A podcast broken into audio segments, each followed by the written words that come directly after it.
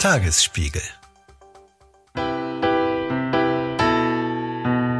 Ich möchte jetzt keine No-Go-Areas oder derartiges ausrufen für Berlin. Ich glaube, das ist äh, nicht zwingend erforderlich jetzt.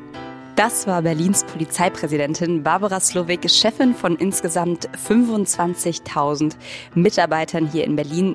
Freitagnachmittag und wir sind hier gerade noch mitten im Polizeipräsidium, weil wir kurzfristig die Möglichkeit für ein Interview hatten. Wie sicher ist die Stadt aktuell? Besteht erhöhte Terrorgefahr? Was rät Barbara Slowik Jüdinnen und Juden? Was rät sie Muslimen? Und wie geht's angesichts einer drohenden Bodenoffensive der Israelis weiter? All das wollten wir wissen und die Antworten hört ihr jetzt gleich in unserem gut 30-minütigen Interview. Mein Name ist Ann-Kathrin Hipp vom Tagesspiegel Checkpoint. Und ich bin Anke Mürre, stellvertretende Chefredakteurin beim Tagesspiegel. Ihre Wartezeit beträgt voraussichtlich 17 Minuten. Checkpoint. Der Podcast für Berlin-Kenner und alle, die es werden wollen. Ja, wir sitzen hier gerade im Polizeipräsidium, im Büro von der Polizeipräsidentin äh, Barbara Slowik. Schön, dass Sie sich die Zeit genommen haben. Es ist ja wahrscheinlich gerade relativ viel los. Und vielleicht zum Einstieg, wir haben uns überlegt, wir haben ein Interview gefunden, da haben Sie mal gesagt, dass Sie eigentlich immer sehr gut schlafen können. Und äh, bei uns ist sofort der Gedanke aufgeploppt, ist das gerade auch so? Also schlafen Sie gut und wie viel schläft man im Moment überhaupt als Polizeipräsidentin in Berlin? Also ich schlafe nach wie vor sehr gut weil ich wirklich, und das meine ich sehr ernst, weiß, dass ich wirklich ein sehr, sehr gutes Team habe, insgesamt in der Polizeiführung, aber auch bei den Kolleginnen und Kollegen. Das lässt mich gut schlafen. Das lässt mich manchmal auch natürlich etwas früher aufstehen, das ist schon so. Und dann geht es auch gleich los. Ja, früh heißt eben so fünf, halb sechs. Das ist aber durchaus in Polizeikreisen üblich. Das ist keine Besonderheit, das geht vielen so. Und dann geht's auch oft gleich richtig los. Was heißt richtig los in dem Fall? Da sind die ersten Informationen schon aus dem Lagezentrum da, da habe ich die ersten Fragen im Kopf und da sind auch durchaus schon Kolleginnen und Kollegen ansprechbar, die sich schon mit der täglichen Lage dann befassen, wo wir schon uns austauschen. Wir sind ja hier am Platz der Luftbrücke im alten Flughafen Tempelhof, ist Ihr Büro. Wir waren gerade draußen, haben ein bisschen auf dem Balkon uns umgeschaut. Das ist ja eine Atmosphäre, die eine gewisse Historie auch hat, äh, von den Nazis errichtet, dieses Gebäude. Wenn wir jetzt uns die aktuelle Lage angucken und auch der Chef des Verfassungsschutzes im Spiegel hat er gesagt, dass der Judenhass auf deutschen Straßen ihn an die schlimmsten Zeiten der deutschen Geschichte erinnere. Ist das etwas, das Ihnen auch persönlich momentan nahe geht? Also natürlich geht einem die gesamte Situation sehr nahe im Moment im Nahen Osten. Insbesondere natürlich war der siebte, zehnte, denke ich, für nahezu alle von uns ein großer Schock, diese Gräueltaten dort. Und vieles auch auf den Straßen Berlins setzt mir in der Tat auch persönlich zu. Das ist so. Zusetzen, können Sie da noch zwei, drei Takte zu sagen? Wir sind seit dem 7.10. ja schlagartig sozusagen damit befasst gewesen, zum einen den ohnehin doch hohen Schutz jüdischen Lebens, den wir in Berlin haben, nochmal zu erhöhen. Es gab wirklich in kürzester Zeit sehr, sehr viele Menschen, die äh, ihr Schutzbedürfnis deutlich gemacht haben, nachvollziehbarerweise, die Ängste hatten, die Sorgen hatten, die Nöte hatten. Und gleichzeitig waren wir unglaublich schnell, Sie erinnern sich am 7.10. nachmittags schon gefordert, Hass und Hetze auf der Straße entgegenzutreten, Antisemitismus auf der Straße entgegenzutreten, das Verteilen von Süßigkeiten durch Samidun sofort zu unterbinden. Und das hat uns wirklich auch gleich voll durchstarten lassen. Haben Sie das erwartet? Also als die ersten Meldungen kamen, war ja bei vielen so, man ist es gewohnt, dass in der Region was passiert. Das hat etwas gedauert, bis das irgendwie durchsickelt, dass das diesmal etwas anderes ist. Haben Sie sofort bei den ersten Meldungen gedacht, oha, das hat eine neue Qualität und das kann uns auch hier in Berlin betreffen? Es ist so, dass äh, wir als Hauptstadtpolizei gewöhnt sind, dass viele äh, Vorkommnisse, Geschehnisse auf der Welt sofort einen Rückschlag hier auch in Berlin haben. Und deswegen war es sehr schnell, wirklich umgehend im Grunde die Reaktion, ich sag mal salopp, da passiert was, da gibt es einen Angriff ja, auf Israel und äh, sofort den Schutz hochzufahren, ohne abzuwarten, wie intensiv ist der Angriff, was ist das für ein Angriff, sondern das ist wirklich fast ein Automatismus, dann sofort hochzufahren. Sie haben relativ am Anfang, als das Ganze passiert ist, äh, davor gesprochen, dass Sie sich gerade in der schwierigsten Zeit Ihrer Amtszeit befinden. Ist das was, was nach wie vor gilt oder würden Sie sagen, so die heiße Phase ist jetzt erstmal überstanden? Also es gilt mit Sicherheit rückblickend auf die letzten zwei Wochen, ähm, die wir hatten, also ab 7.10. bis jetzt letztes Wochenende. Das war sehr, sehr intensiv. Wie gesagt, es kamen sehr viele Menschen auf allen Ebenen der Polizei auf uns zu und warten um Schutz und Unterstützung und äh, äußerten ihren Sorgen und denen mussten auch nachgegangen werden in Gesprächen. Aber natürlich mussten wir uns auch aufstellen. Und auch also Menschen aus der jüdischen Community? Ja. Natürlich, auf allen Ebenen. Und äh, das war auch mehr als nachvollziehbar. Und auch da habe ich auch persönliche Gespräche geführt, viele E-Mails, viele SMS, viele Telefonate, ja, mit Menschen, die sich an uns gewandt haben, Abgeordnete, die Sorgen und Nöte weitergetragen haben. All das ist das Spektrum. Gleichzeitig müssen Sie sich also als Präsidentin dann natürlich auch mit der Polizeiführung ständig verständigen, wie gewährleisten wir den Schutz, wie intensivieren wir, wie können wir hochfahren, wie können wir mehr Schutz gewährleisten. Auch der Schutz der großen äh, Versammlungen äh, für die Solidarität zu Israel war natürlich auch immer Punkte, wo wir schon gewisse Anspannung haben. Und ich glaube, das ist auch gut so, denn Anspannung fördert auch Höchstleistung.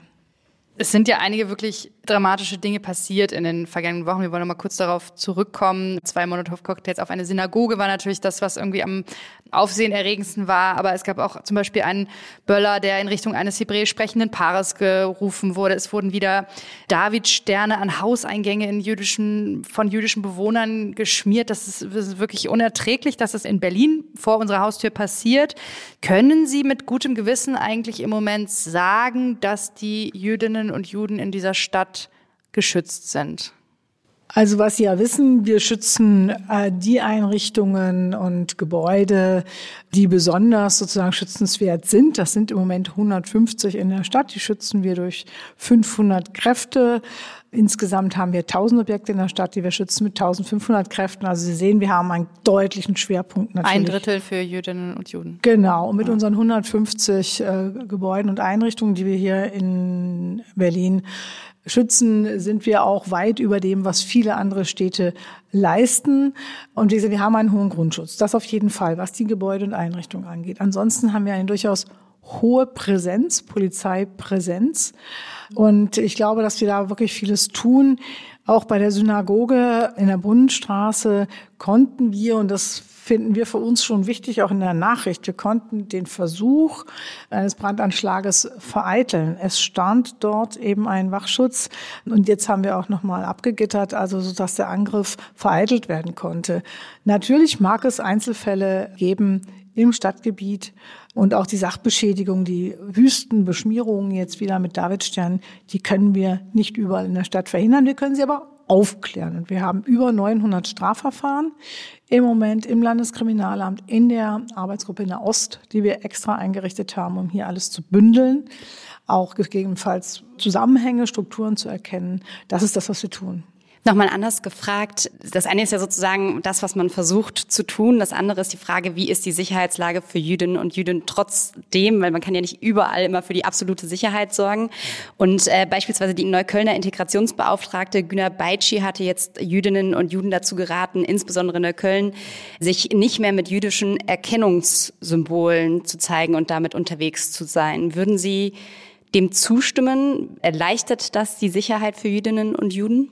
Nicht erkennbar durch diese Stadt zu laufen? Also ich würde jetzt nicht No-Go-Areas für äh, Jüdinnen und Juden ausrufen wollen. Ja, ich glaube, jeder ist in einer Großstadt aufgefordert, sehr wachsam um sich zu blicken in verschiedenen Situationen. Das gilt äh, für nahezu alle Menschen, denn in Großstädten Großstädte sind immer auch Möglichkeiten, verdeckt Straftaten zu verüben oder auch offen Straftaten zu verüben und äh, schnell dann in der Deckungsmasse von vielen Menschen zu verschwinden. Das gilt insgesamt in Großstädten, das wissen Sie, das gilt überall. Und das gilt natürlich auch hier. Und natürlich sollte man äh, sehr gut darauf achten, in welchem Umfeld ich mich bewege. Das gilt aber, wie gesagt, für alle Bürgerinnen und Bürger. Und sollte man als Jude, Jüdin explizit darauf achten, ob man gerade Erkennungszeichen trägt oder nicht? Also wenn man sich dessen bewusst ist, ja, dann ist das, das in Ordnung. Aber ich, wie gesagt, ich möchte jetzt keine No-Go-Areas oder derartiges ausrufen für Berlin. Ich glaube, das ist äh, nicht zwingend erforderlich jetzt. Es ist ja nicht unbedingt eine No-Go-Area, aber wenn man sagt, passt hier besonders auf, bringt euch vielleicht gar nicht in diese Gefahr.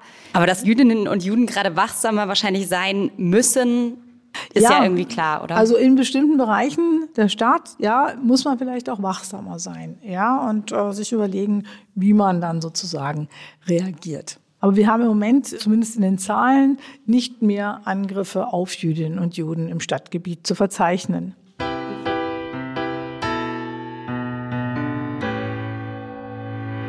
Und vielleicht einmal noch kurz auch in die andere Richtung gesprochen. Es ist ja sozusagen auch gerade so ein bisschen die Frage, wie ist das Ganze jetzt eigentlich für Muslime auch in dieser Stadt? Also es gibt ja so dieses ganz große Spannungsfeld, dass plötzlich nicht mehr unterschieden wird zwischen irgendwie Hamas-Befürwortern und Muslimen an der einen oder anderen Stelle, dass auch die wiederum Hass ausgesetzt sind. Insgesamt mag es sicherlich auch ähm, Bedrohungen äh, geben, natürlich auch für muslimische Bürgerinnen und Bürger. Ähm, ich habe das ist mir aber nur einzeln zu Ohren gekommen. Ich habe jetzt keine Zahlen dazu.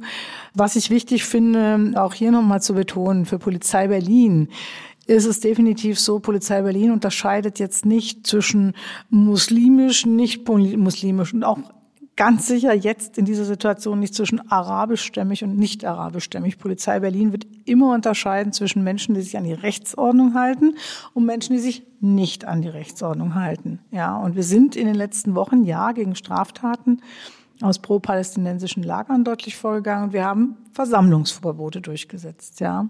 Ich glaube, Berlin ist das einzige Bundesland, wenn wir es richtig gesehen haben, das bisher die Palästina-Parole äh, From the River to the Sea, Palestine will be free als strafbar einordnet, richtig? Das ist eine freie Staatsanwaltschaft, die aber auch immer wieder sozusagen auf den Einzelfall abstellt, ähm, in welcher Konstellation genau, in welchem Zusammenhang genau dieser Ruf ertönt. Und das ist, wie gesagt, da sind wir auch abhängig von der Bewertung der Staatsanwaltschaft und äh, ja, bringen sowas zur Anzeige und dann wird letztlich im Rahmen des Ermittlungsverfahrens geklärt, ob es strafbar ist oder nicht. Können Sie sagen, Sie haben als Polizei die Lage im Griff bei diesen Demonstrationen? Ja, wir hatten definitiv, wir waren mit starker Präsenz vor Ort.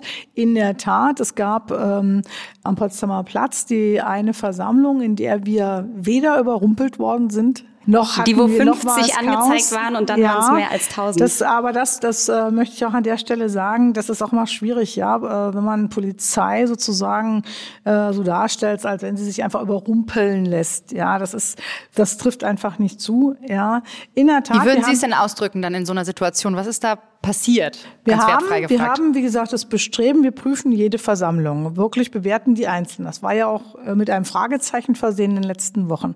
Wir tun das aber und wir versuchen wirklich zu klären, gibt es Hinweise, dass diese Versammlung gegen die öffentliche Sicherheit verstoßen könnte, also aus ihr heraus Straftaten. Können Sie einmal kurz festmachen für alle, die dieses Prozedere nicht kennen, also ja. wie genau prüft man das? Man hat jetzt eine Anmeldung von, keine Ahnung, 50, 100, 300 Leuten. Wie genau prüft man das mhm. dann am Ende? Man weiß ja wahrscheinlich nicht ganz genau, wer da kommen wird, oder doch? Also wie wir genau prüfen, würde ich jetzt en Detail nicht erklären wollen, aber ich kann es Ihnen ganz grob erklären. Also eine Versammlung ist anzuzeigen in Berlin regelmäßig bei der Versammlungsbehörde. Und dann bewertet die Versammlung schon aufgrund von Erkenntnissen, die es eben gibt, entweder zum Anmelder, zu Organisationen, wie sie das einzuschätzen hat. Und da ist eine ganz große Breite dahinter. Ja, da gibt es verschiedenste Möglichkeiten, Open Source Recherchen, aber es gibt auch andere Möglichkeiten, dann zu Erkenntnissen zu kommen für ein Landeskriminalamt. Und wenn es nicht sozusagen im Zusammenhang jetzt mit Anmeldungen direkt ist, dann ist immer die Frage, mit welchem Zustrom müssen wir rechnen? Können wir Zustrom erkennen von Menschen, die Straftaten verüben wollen, die sozusagen salopp formuliert diese Versammlung kapern? All das wird aufgrund von ähm, Erkenntnissen auch im Landeskriminalamt, äh, die auch andere Sicherheitsbehörden noch beteiligen, dann betrachtet. Und das war eben auch bei dieser Versammlung am Potsdamer Platz natürlich so. Und wie Sie wissen, war sie angemeldet als kleine Versammlung, eher auch von Familienmitgliedern. Das wurde auch immer noch mal betont. Es gibt ja Kooperationsgespräche dann. Das heißt, wenn eine Versammlung angemeldet ist, spricht der Polizeiführer auch mit dem Versammlungsanmelder und da wurde noch mal betont. wir wollen nur mit der Familie Kerzen aufstellen. Und wenn man dann natürlich, äh, wie wir meinen, über Social Media und bestimmte Gruppierungen dann ähm, im Internet sehr, sehr schnell mobilisiert, dann haben wir ein neues Phänomen gesehen, das wir aus Querdenken schon kannten, das jetzt hier wieder äh, deutlich geworden ist, auf das wir sehr schnell reagiert haben. Wenn man aber auch weiß, dass wir am Hermannplatz Anmeldungen hatten, dann mussten wir die Kräfte erstmal ranholen. Das haben wir getan und dann ganz gründlich abgearbeitet. Sie haben gerade von dem Einfluss von Social Media gesprochen. Können Sie da sagen, wie groß der ist und ob Sie auch Erkenntnisse darüber haben, ob das von außen mitgesteuert wird? Also ob da beispielsweise ein Einfluss tatsächlich von der Hamas auf diese TikTok-Kanäle irgendwie ist? Haben Sie da Erkenntnisse dazu? Also dazu habe ich jetzt aktuell keine Erkenntnisse. Und wir recherchieren, monitoren natürlich Social Media auch auf Aufrufe hin, auf Gewaltaufrufe hin, haben das auch in den letzten Wochen getan und äh, sehen natürlich dort auch entsprechende Aufrufe und versuchen dann auch als Polizei präsent zu sein, bevor solche Aufrufe realisiert werden. Also Social Media ist in diesem, ähm, wie Sie es gerade beschrieben haben, schon ein größeres Problem jetzt, dass eben sehr schnell auch Leute mobilisiert werden können, die dann dazukommen. Also Sie sehen eben alles im Netz. Ne? Sie sehen Aufrufe, wir haben Aufrufe gesehen. Da waren wir sozusagen präsent, vielleicht nicht immer erkennbar, denn auch in Zivil sind wir unterwegs. Ähm, da ist man den Aufrufen nicht gefolgt. Auch das gibt es eben. Und es gibt dann eben auch Aufrufe, die schnell äh, Menschen gewinnen. Natürlich ist Social Media ein äh, Medium, mit dem gearbeitet wird. Auf der anderen Seite, wenn Sie jetzt das beschreiben, das quasi extrem schnell, das, was Sie auch mit dem Potsdamer Platz beschrieben haben, eigentlich war das eine pro-palästinensische, von Familien angezeigte Demo und auf einmal hat man da eine Meute Israel-Hasser. Lässt sich es dann überhaupt noch irgendwie ermöglichen, dass Palästinenser die Chance haben, friedlich ihren Gedanken, ihren Gefühlen Ausdruck zu verleihen. Also wir haben jetzt ja auch aktuell die Lage, dass mehr als 100, glaube ich, waren es lebende jüdische Künstler, Schriftstellerinnen und WissenschaftlerInnen dieses Versammlungsverbot ganz explizit kritisieren, auch vor der Frage hin, wir schränken da eine gewisse Freiheit, eine gewisse Meinungsfreiheit, eine gewisse Trauerfreiheit, wie auch immer man es nennen möchte, irgendwie ein. Dazu vielleicht einfach erstmal einleiten ein paar Fakten. Ja, wir haben seit dem 7.10. haben wir 60 Versammlungen gesehen im äh, Zusammenhang mit dem Nahostkonflikt.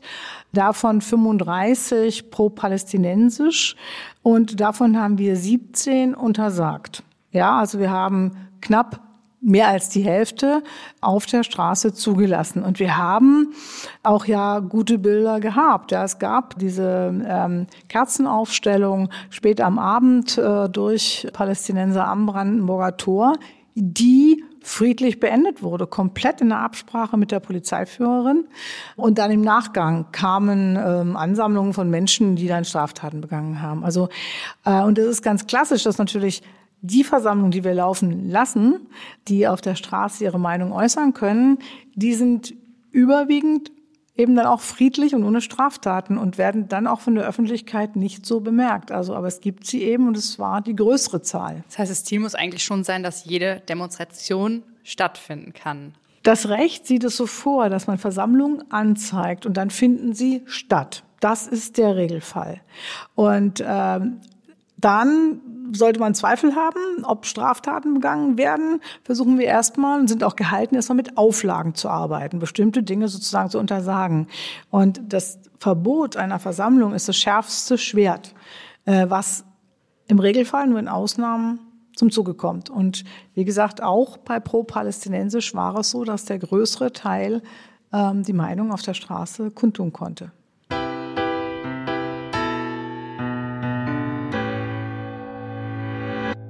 Finde es interessant, Sie haben gerade von guten Bildern gesprochen. Wie wichtig sind denn gerade Bilder von dieser Stadt, von Berlin, die mitunter durch die Welt gesendet werden? Bilder sind immer wichtig. Das wissen wir ähm, in der aktuellen Welt. Äh, die Macht der Bilder ist äh, eine ganz entscheidende Macht. Und äh, wir haben eben das Brandenburger Tor als großes Symbol für Freiheit in Deutschland, aber auch in die Welt hineinwirkend. Und das ist schon äh, natürlich ein starker Symbolort. Und wenn Sie jetzt die Bilder sehen, die aktuell aus Berlin gesendet werden, haben Sie dann mitunter Bauchschmerzen mit Blick darauf? Also wir achten sehr darauf, dass unser Symbol äh, Brandenburger Tor nicht missbraucht wird, ja, für Hass, Hetze, Antisemitismus. Das ist äh, definitiv eine Losung, die ich auch ausgegeben habe. Das darf und soll nicht passieren, aber ähm, Meinungsfreiheit dort zum Ausdruck zu bringen, dafür stehen wir auch. Es gab ein Bild, das in Teilen der Gesellschaft, würde ich sagen, ich würde nicht sagen in der Mehrheit der Gesellschaft für Aufregung gesorgt hat, nämlich dass betende Muslime vor dem Brandenburger Tor sich versammelt haben. Das ist aber was, was unsere Gesellschaft aushalten muss als Bild, oder? Das kommt immer auf den Kontext an und ob wir mit Straftaten zu rechnen haben. Straftaten war sehen, in dem Fall ja, ja, nicht der Fall. Gab ja keine genau, Straftaten. Genau. Also das müssen wir immer wieder neu bewerten, immer neu. Wie würden Sie denn, wenn wir vielleicht mal ähm, auf die allgemeine Bedrohungslage gehen? Es sind ja jetzt diverse Dinge passiert in den vergangenen Tagen. Ähm, es gab Festnahme in Duisburg ähm, wegen Terrorverdachts, Bombendrohung auch hier in Berlin, Hauptbahnhof, SPD per Zeitzentrale, solche Dinge. Es gab heute gerade wieder eine Einmeldung aus anderen Bundesländern, Rathaus, Schulen, alles Mögliche ist dabei. Gehen Sie im Moment auch von einer erhöhten Terrorgefahr in der Stadt aus? Also diese Serie an Bombendrohungen, die wir aktuell sehen, die verunsichert Bürgerinnen und Bürger. Das ist so. Ähm, die Ermittlungen zu den äh, Hintermännern äh, zu diesen Bombendrohungen laufen auf Hochtouren. Gibt es da irgendwelche Erkenntnisse schon? Mir liegen aktuell keine Erkenntnisse vor. Wir haben für Berlin wirklich im Moment aktuell keinerlei konkrete Anhaltspunkte für gewalttätige Aktionen oder gar Terrorangriffe. Das liegt uns nicht vor. Das ist mir äh, aktuell so nicht bekannt. Was Sie auch wissen ist, dass wir schon seit vielen Jahren eine abstrakte Gefahr für Anschläge islamistischer Art in Deutschland haben. Und die besteht natürlich weiterhin fort und kann sich auch realisieren und konkretisieren. Anhaltspunkte für Berlin haben wir im Moment nicht. Und kann sich verschärfen mit einer nochmal Bodenoffensive Israels beispielsweise? Jede Eskalation ähm, im Nahen Osten wird Auswirkungen auch wiederum auf die Sicherheitslage in Berlin haben. Auf jeden Fall können wir davon ausgehen, dass dann auch wieder Ansammlungen auf der Sonnenallee, in ihren Seitenstraßen, am Hermannplatz zu sehen sind. Und auch da bitte ich immer zu berücksichtigen, das sind oft große Ansammlungen von Menschen, das war auch in den letzten Wochen so, die auf der Straße sind, äh, die sich austauschen, äh, die da stehen vor Restaurants und äh, Döner-Imbissbuden, die aber im allermeisten Teil nicht gewaltbereit und gewaltaktiv sind. Das sind immer kleine Teilmengen da drin in diesen Menschen. Wenn wir jetzt so einen kleinen Blick nochmal in die nahe Zukunft wagen, dann ist ein Datum, was auf jeden Fall hervorstechen wird, nämlich der 9. November. Da jährt sich die Reichspogromnacht ja zum 85. Mal, wenn wir uns erinnern, was da 1938 passiert ist. Deutschlandweit wurden mehr als 400 Jüdinnen und Juden ermordet und in den Suizid äh, getrieben. Über 1400 Synagogen äh, und Betstuben brannten, Geschäfte wurden geplündert. Wie blicken Sie in diesem Jahr auf diesen Tag? Machen Sie sich da Sorgen? Ich mache mir keine Sorgen, weil wir uns auch gut vorbereiten und natürlich auch auf diesen Tag bereits vorbereitet sind, auch ähm, hier bereits schon den Einsatz planen und äh, deswegen denke ich, äh, auch da werden wir uns gut vorbereiten. Natürlich. Äh, Was heißt denn konkret vorbereiten? Wie ist da der aktuelle Stand? Also da werden einfach wahnsinnig viele Polizisten und Polizistinnen in Berlin unterwegs sein auf den Straßen oder? Also wir werden mit deutlicher Präsenz natürlich unterwegs sein. Wir werden an den Brennpunkten mit Präsenz unterwegs sein. Ähm, wir arbeiten immer auch präventiv. Ja, auch ja durchaus mit Gefährderansprachen an konkrete Personen, die wir vielleicht, ähm, von denen wir vermuten würden, dass sie da aktiv werden. Also äh, das werden wir alles tun. Äh, Lageeinschätzungen, eben das Internet, äh, Social Media im Blick haben, all das. Und das gilt natürlich auch für den 9.11., klar. Gibt es da aktuell Erkenntnisse, dass es ein höheres Gefahrenpotenzial geben wird an diesem Tag? Liegt mir aktuell nicht vor.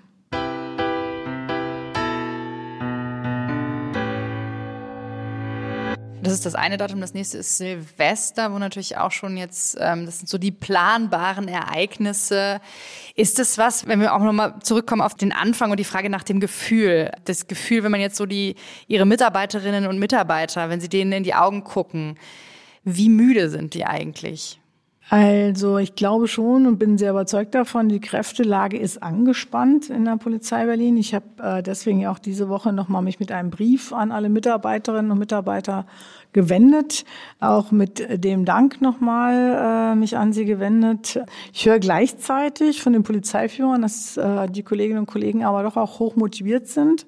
Wir hatten jetzt ähm, deutliche Unterstützung von der Bundespolizei, aber auch aus vielen Bundesländern, was uns mal hat etwas aufatmen lassen. Wie, wie, viele waren das tatsächlich, die da unterstützt haben? Das kann ich Ihnen gesamt nicht sagen. Also die Einheiten habe ich jetzt nicht präsent, aber ich weiß, äh, dass die Bundespolizei ähm, sehr regelmäßig äh, uns unterstützt hat, äh, nahezu jeden Tag und dann eben aus ganz verschiedenen Bundesländern, Sachsen, Sachsen-Anhalt, Mecklenburg-Vorpommern, Bayern, das ist so das, was ich auf jeden Fall weiß, Niedersachsen, Brandenburg.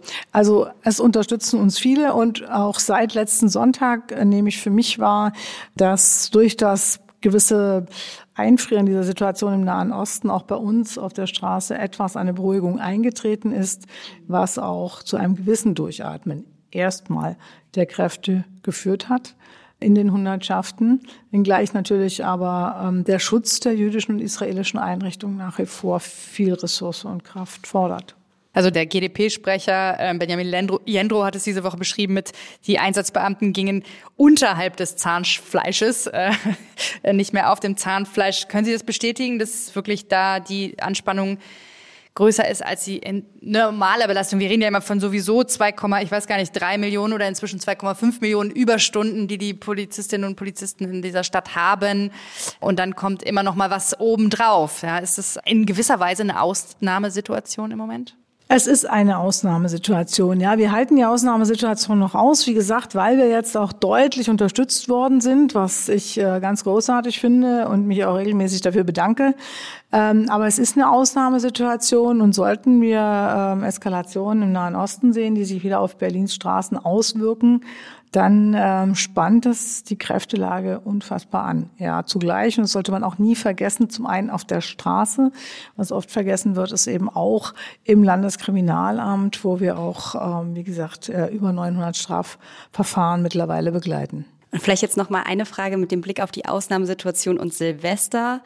Ist es in so einer Ausnahmesituation dann nicht vielleicht doch bedenkenswert, ein Böllerverbot in der Innenstadt einzuführen, um zu sagen, wir gucken jetzt, dass wir irgendwie die Ressourcen, die wir haben, also wir haben ja auch nicht nur äh, Nahostkonflikt, wir haben dann auch noch die letzte Generation, wir haben irgendwie die unterschiedlichsten Baustellen in dieser Stadt. Würde es nicht der Polizei zumindest deutlich helfen? Hm. Also Böllerverbotszonen sozusagen auszubringen, hilft nur begrenzt. Denn sie müssen, wenn sie Verbote ähm, erlassen, müssen sie sie durchsetzen. Sonst beschädigt das den Rechtsstaat. Das ist klar. Ja, und äh, Böllerverbotszonen binden Kräfte. Wir hatten am Steinmetzkiez, am Alex und in der JVA Moabit bisher Böllerverbotszonen. Das bindet Hundertschaften, äh, zum Beispiel schon allein am Alexanderplatz ein, zwei Hundertschaften, die dann da gebunden sind, um das Verbot durchzusetzen.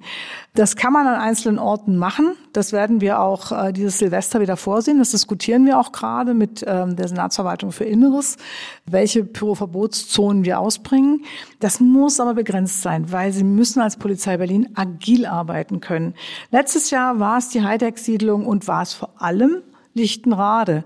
Vielleicht ist es dieses Silvester, was auf uns zukommt, an ganz anderen Orten plötzlich virulent. Und das machen wir im Grunde am besten arbeiten wir mit Raumschutzkonzepten, wie wir das nennen. Wir sind präsent im Raum und freien Eingreifkräften, die dann sofort da sind, wo es virulent wird. Und nicht gebundenen Kräften, die an einzelnen Orten das durchsetzen. Das machen wir aber sehr eng und begrenzt. Merken Sie, letzte Frage vielleicht, dass die Bereitschaft an diesen Tagen zu arbeiten in der Truppe eher steigt oder sinkt? Also ähm, generell ist Polizei es gewohnt, egal ob in Berlin oder andernorts, ja auch an diesen Tagen äh, zu arbeiten. Ähm, und ich glaube nicht, dass sie jetzt gesunken ist. Ja, natürlich müssen wir gucken, wir sind, müssen auch als Arbeitgeberin attraktiv bleiben und natürlich gibt es da auch Aspekte. Aber ich glaube, gerade mit Blick auf das nächste Silvester ist die Motivation recht hoch, auch an diesem Tag zu arbeiten. Burkhard Trecker von der CDU fordert ja aktuell eine Gehaltserhöhung für Polizisten und Polizisten in Berlin. Wäre das ein Ausdruck höherer Wertschätzung? Das ist auf jeden Fall ein richtiger und guter Punkt. Die Bezahlung äh, für die Polizei Berlin und insgesamt für den Landesdienst Berlins ist ja deutlich gestiegen in den letzten Jahren. Und wenn Sie mich fragen, fände ich es am sinnvollsten, den Wettlauf zwischen den Ländern zu beenden und wieder eine bundeseinheitliche Besoldung im öffentlichen Dienst zu haben, sodass der Wettlauf nicht noch im öffentlichen Dienst stattfindet, sondern nur noch mit der Wirtschaft und Unternehmen. Und wenn ich darf, noch eine allerletzte Frage. Es ist ja am Ende sozusagen, gerade auch wenn es jetzt um das Sicherheitsempfinden von jüdischen Mitbürgerinnen und Mitbürgern hier in Berlin geht, dann ist es, eine ist die Polizei, das andere sind aber ja auch wir als Gesellschaft insgesamt, die irgendwie auch mit dafür verantwortlich sind, dass sich die Menschen hier weiterhin sicher fühlen. Gibt es da irgendwas, wo Sie sagen würden, keine Ahnung, ein Appell als Polizeipräsidentin, was auch, sage ich mal, der Otto Normal-Berliner, der jetzt nicht gerade eine Uniform trägt, tun kann? Ja laut seine Stimme zu erheben, Haltung zu zeigen, wie es äh, ja auch oft äh, gefordert wird, wenn er Hass, Hetze, Beleidigungen erlebt. Das ganz deutlich. Es gab ja auch neulich ein schönes Zeichen, wo sich viele Menschen versammelt haben um eine Synagoge herum, um Schutz zu gewähren. Ich glaube, das sind extrem gute Zeichen und äh, die werden auch sehr wahrgenommen in der jüdischen Community, das weiß ich. Vielen Dank. Frau Slowik. Äh, ja, dann sagen wir Danke an der Stelle, verabschieden uns und gehen jetzt ganz schnell ins Podcast-Studio, um die Folge rauszubringen. Sehr gern. Dankeschön. Vielen Dank. Die Redaktion hatte Sönke Matschurek. Die Produktion hat Markus Lücker übernommen. Musik wie immer von Anke Mürre. Und wir hören uns hier nächste Woche wieder. Bis dahin.